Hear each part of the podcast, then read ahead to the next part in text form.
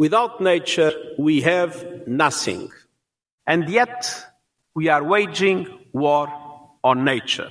This conference is about the urgent task of making peace. Mit diesen Worten hat UN-Generalsekretär Antonio Guterres den Weltnaturgipfel in Montreal vor zwei Wochen eröffnet. Gestern hat es dann eine Einigung gegeben. 196 Staaten haben das Weltnaturschutzabkommen unterzeichnet. Ist das wirklich ein Durchbruch im Schutz der Arten und Lebensräume? Ich bin Gottfried Hoffe. Hallo. Zurück zum Thema.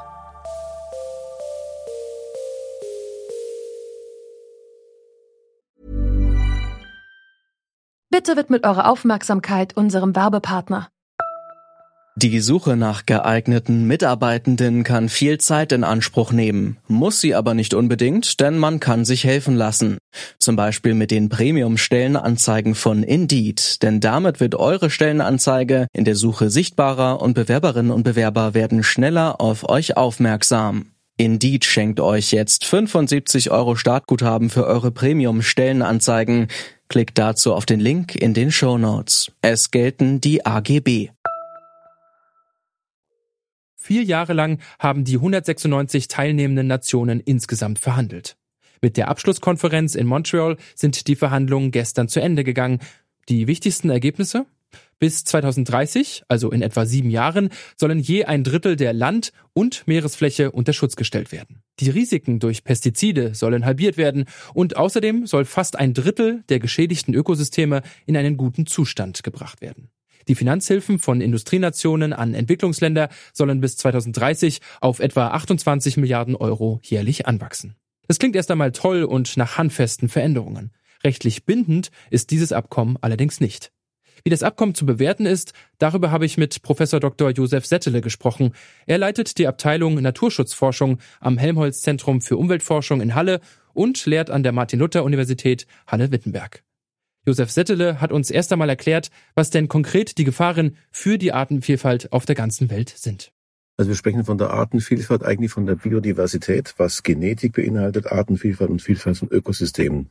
Und die Hauptgefahren, wir haben das unterschieden in unserem globalen Bericht in direkte Treiber. Also der erste ist der Landnutzungswandel, das zweite ist direkte Ausbeutung, gefolgt vom Klimawandel, dann Pollution, also Verschmutzung und invasive Arten. Das sind die direkten. Und dann die indirekten sind letztlich Werte und Verhalten, also unser Gesellschaftssystem, was wir machen, wie wir Regierungsführung machen, etc. Also ökonomische Faktoren, Verhaltensfaktoren. Settele hat selbst auch an den politischen Empfehlungen für die Konferenz mitgearbeitet und zeigt sich im Großen und Ganzen zufrieden mit den Ergebnissen.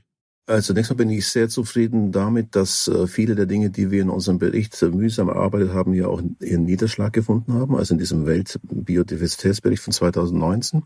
Der ist auch vorweg gleich in einem, in einem Dokument erwähnt als Basis für die Zielsetzungen, die sie hier haben. Also von daher erstmal persönlich zufrieden, weil die Arbeit nicht für einmal war, sage ich mal so. Und ansonsten äh, ist es so, dass doch viele der Punkte, die wichtig scheinen zum Erhalt der Vielfalt, wieder erwarten, sage ich mal, dann doch zum Durchbruch kamen. Es war ja zeitweise nicht ganz so, also hat nicht so ausgesehen, weil wir sofort zum Erfolg äh, kommen würden nach der ersten Woche der Verhandlungen. Dass es doch geklappt hat, liegt Settele zufolge vor allem an den MinisterInnen der verschiedenen Länder, die nach Montreal gereist sind. Sie hätten die Verhandlungen entscheidend mitgestaltet je 30 Prozent der Land- und Meeresfläche schützen. Das ist ein ambitioniertes Ziel, aber machbar, sagt Settele. Es ist ein realistisches Ziel dahingehend, dass wir ja zum Teil auch schon viele Gebiete haben, die diesen Schutzstatus, einen gewissen Schutzstatus haben. Aber es steht ein Feld am Ende damit, wie werden die Gebiete genau definiert und was ist dann nötig, dort, dass es dort gemacht wird. Also in Deutschland haben wir fast 30 Prozent Schutzgebiete, wenn wir alles mit dazu zählen, was in irgendeiner Form einen Schutzstatus hat. Aber wir haben trotzdem nur einen kleineren Teil Gebiete, die wirklich intensiv geschützt sind. Dazu kommt noch, dass unter Schutzgebieten ja nicht zu verstehen ist, dass wir nur einen Zaun drumherum machen, das Ganze lässt sich praktisch äh, vor, vor den Menschen schützen, sondern meist geht es darum, den Menschen als Teil des Systems mit zu erfassen und auch Teil, als Teil der Nutzung des Systems. Viele Schutzgebiete müssen letztlich ein Management haben. Und darum geht es um die Kombination zwischen Mensch und Natur. Und ich glaube, das ist nicht ganz unrealistisch und gleich schon ein hohes Ziel ist. Ich denke, dass erstmal natürlich versucht wird, gewisse Flächen zu finden, die äh, unter die 30 Prozent fallen. Das wird der erste Schritt, ist einfach eine Ausweisung, so eine Art Paperpark, sage ich mal, eine, eine Papierform erstmal festzulegen. Und der wichtige Schritt dann wird sein, eben angepasst die entsprechenden Managementstrategien mitzuentwerfen, die dazu helfen, diesen Schutzstatus entsprechend zu untersetzen, auch die Vielfalt in diesen Systemen, in diesen Schutzgebieten zu erhalten. Magdalene Trapp vom Naturschutzbund NABU ist bei der Konferenz der Vereinten Nationen in Montreal dabei gewesen. Als das Abkommen bestätigt worden ist, hat sie die Stimmung im Saal bei Twitter geteilt.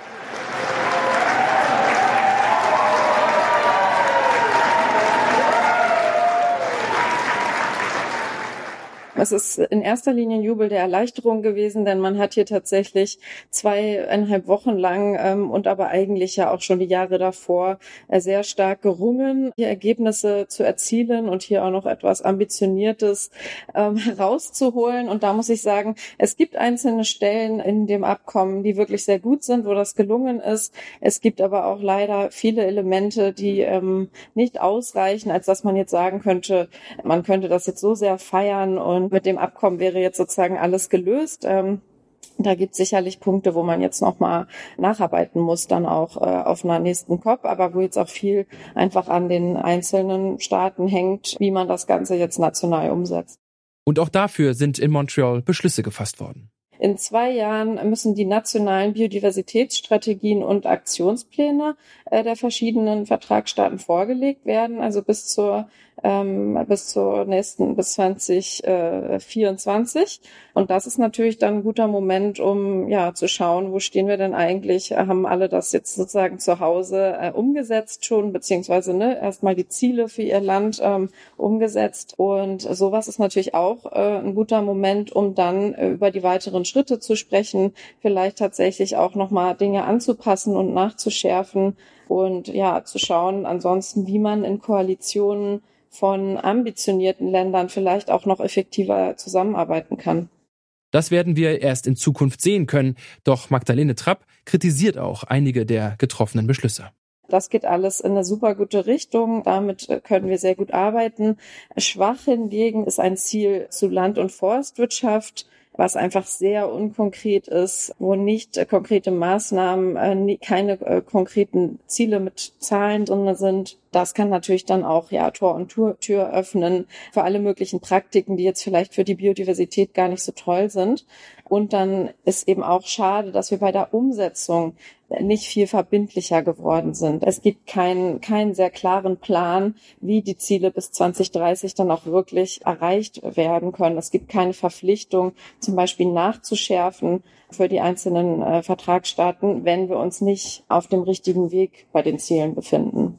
Und da sieht Frau Trapp vom NABU auch die Öffentlichkeit in der Pflicht. Es brauche gesellschaftlichen Druck, damit entsprechende Maßnahmen auch wirklich umgesetzt werden. Außerdem wünscht sie sich, dass die USA als größte Industrienation sich an Konferenzen wie dieser in Montreal beteiligen. Das ist bisher nämlich nicht der Fall. Das Weltnaturabkommen in Montreal ist in jedem Fall als Erfolg für den Artenschutz zu verbuchen, wenn auch nicht alle Hoffnungen erfüllt worden sind. Das ist bei internationalen Konferenzen wie dieser aber auch nicht zu erwarten. Umso positiver ist die Tatsache zu bewerten, dass bereits in zwei Jahren der nächste Gipfel ansteht, auf dem die jeweiligen Länder ihre bisherigen Arbeitspläne präsentieren müssen. Und damit sind wir raus für heute. An dieser Folge, zurück zum Thema, haben Alea Rentmeister und Annika Seiferlein mitgearbeitet. Produziert hat sie Florian Drexler, Chefin vom Dienst war Nina Potzel. Und mein Name ist Gottfried Haufer. Bis zum nächsten Mal. Zurück zum Thema vom Podcast Radio Detektor FM.